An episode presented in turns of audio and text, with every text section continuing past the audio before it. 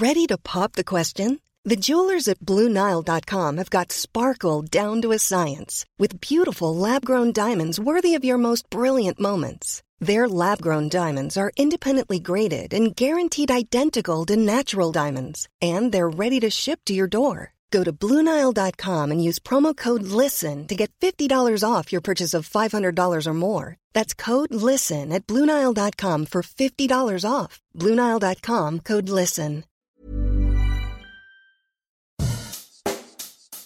Bonjour et bienvenue dans Savez-vous que, le podcast d'anecdotes du Dauphiné libéré.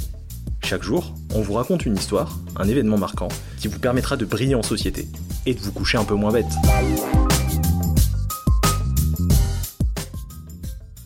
Savez-vous que Quentin Tarantino parle de la chartreuse verte dans l'un de ses films? Le coup de pub est phénoménal.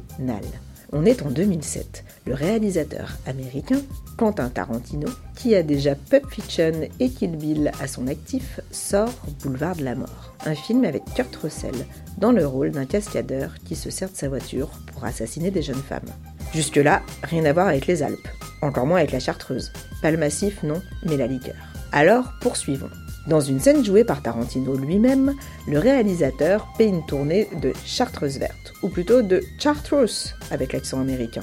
Une fois les verres descendus du sec, il lance Alors, c'est pas top ça? Mieux. Il enchaîne avec cette phrase digne d'un plan marketing bien huilé. La seule liqueur si bonne qu'elle a donné son nom à une couleur. C'est un sacré coup de jeune pour ce breuvage qui à l'époque a presque 250 ans et dont les moines chartreuses sont encore les seuls à détenir le secret de fabrication.